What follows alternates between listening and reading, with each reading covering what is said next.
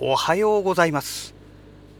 本日はですね1月16日日曜日でございます。車の中の気温はね1.6度ですね。はい。いやあの昨日はねこのアップルウォッチいつもね手にしてるんですけどももう完全に寝落ちしてねでしかもあの充電するのをね完全に忘れてましていつも寝る前にねアップルウォッチを充電してから寝るんですけども寝落ちした関係でね朝方のね4時過ぎ5時5時ぐらいかなの頃にね充電したんですね、えー、なのでまだね、えー、バッテリーが64%までしかね、えー、充電ができていないというねちょっとそんな状態ですね。うーんまあしょうがないのでね会社に着いてからもねちょっと充電しておこうかなと思うんですよね。64%だとねおそらくね1日持たないんじゃないのかなと思うんですよね。うんまあ、一応ね、あの、このアップルウォッチの、えー、まあ、社外製のものなんですけどね、えー、充電器は持ってますので、まあ、それで会社で充電するしかないかななんて思っております。まあ、あのこれがなかったからといってねあの仕事に影響を及ぼすということはないんですけども、ね、やっぱり時間がわからないっていうのはねわざわざそのスマホ見て時計、ね、時間を見るっていうのはちょっと面倒なんでねやっぱり、まあ、時計腕時計はね何かしらないとちょっと不安になりますよね多分今のねあの20代とか30代前半ぐらいの方は腕時計がなくてもスマホで見てるからっていう生活がねもう板についてると思いますので腕時計がなくても何とも思わないというねまあ、そういう状態なんじゃないかなとは思うんですけどもやっぱりね私ぐらいの世代だとどうしてもやっぱり腕時計っていうのはもう必須ですよね。うんどうでしょうかね皆さんあの腕時計ないとダメ派の方とあの腕時計はなくてもいい派って多分分かれると思うんですけども年齢的にはどのぐらいで分かれるんでしょうかね、まあ、子供の時点でねもうすでにその何て言うんでしょう、まあ、携帯電話スマートフォンにかかわらずね、まあ、携帯電話を持ってるのが当たり前という感覚になってる世代ぐらいから大きく分かれるんじゃないかななんて思うんですけどね。まあ、私が初めて携帯電話を買ったのはもう社会人になってからですのでもちろんあのまあ、子供というか学生の頃にはねもうすでに携帯電話ありましたのでうちの親なんかもね私がね高校生の頃かな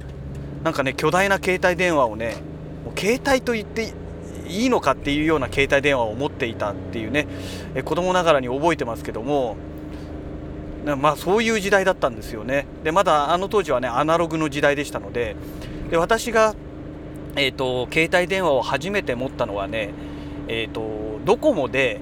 デジタル800って言って、まあ、今のね、まあ、まずアナログからデジタルに移ってまだ間もない頃ですよね。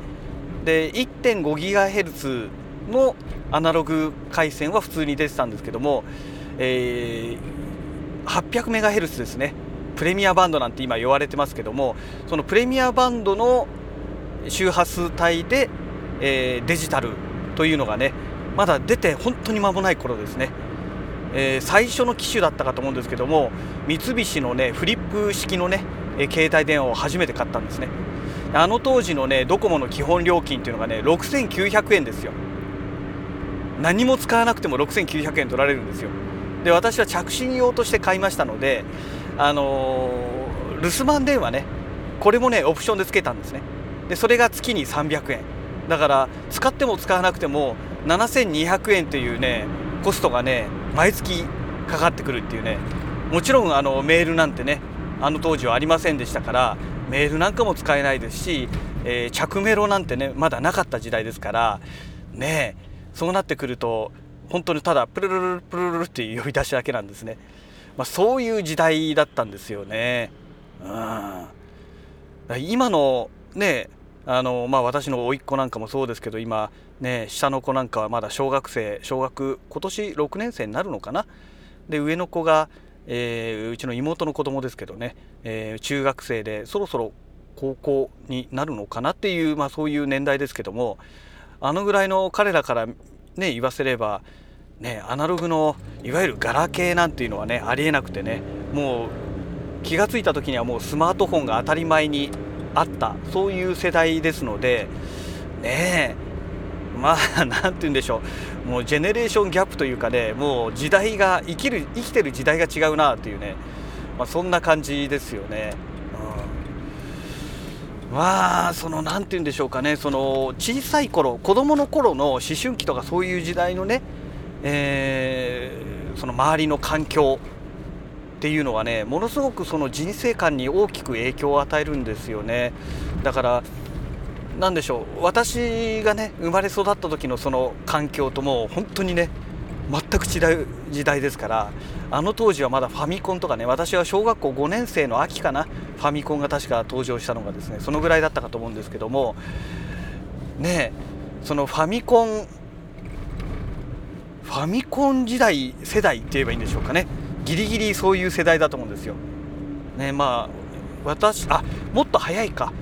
もうちょっと早いな。友達の家に来たのが5年生の秋ぐらいでしたから発売されたらもう1年ぐらい前かもしれないですね。で私の家に来たのはね確か小学校6年生のねクリスマスプレゼントかなんかで親で買ってもらったような記憶があるんですけども。うんそうなんですよ。だからまあギリギリ子供の頃にねファミコンができたかなというね。まあ、その後中学生時代もねファミコンハマってたわけですけどね。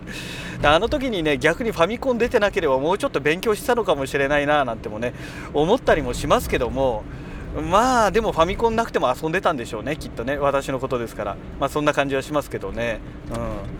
まあ、あの当時はまだねネットなんていうものはねあのパソコン通信と言われているものでしたのでで私もまだその小学校中学生の頃はファムあのパソコン通信というものを知らなくてですね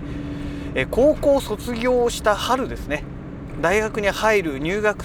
前の春にねえーと、友達の高校時代の友達のところにね遊びに行ったらパソコン通信やってましてなんじゃこりゃっていう話になってそれで初めてパソコン通信という存在を知ったんですけども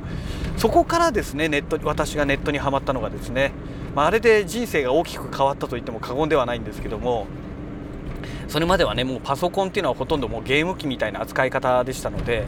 ねなんかちょっともったいないね使い方をしてましたけどね、うん、まあでもねやっぱり環境の変化というのは本当にすごいもので今の子どもたちがねあんまりそのパソコンとかそういうものに固執しないっていうのはやっぱり何て言うんでしょういろんなものがね当たり前に溢れてるじゃないですか。だからね、えー、そんなにねがっつかないんでしょうねそういうものに対してね。うん。私なんかはねもう誰もが持ってるような機材でもなかったですし欲しくても買えないような機材でしたからね何が何でも逆に欲しいというね。まあ、そんな感じになってましたので今の子どもたちは普通に当たり前に必要だから分け与えられましたみたいな感じでねあの親からだったりね、えー、兄弟からだったり、まあ、いろんなとこから勧められて用意されるわけじゃないですか。だからありがたみというものが多分ないんでしょうね。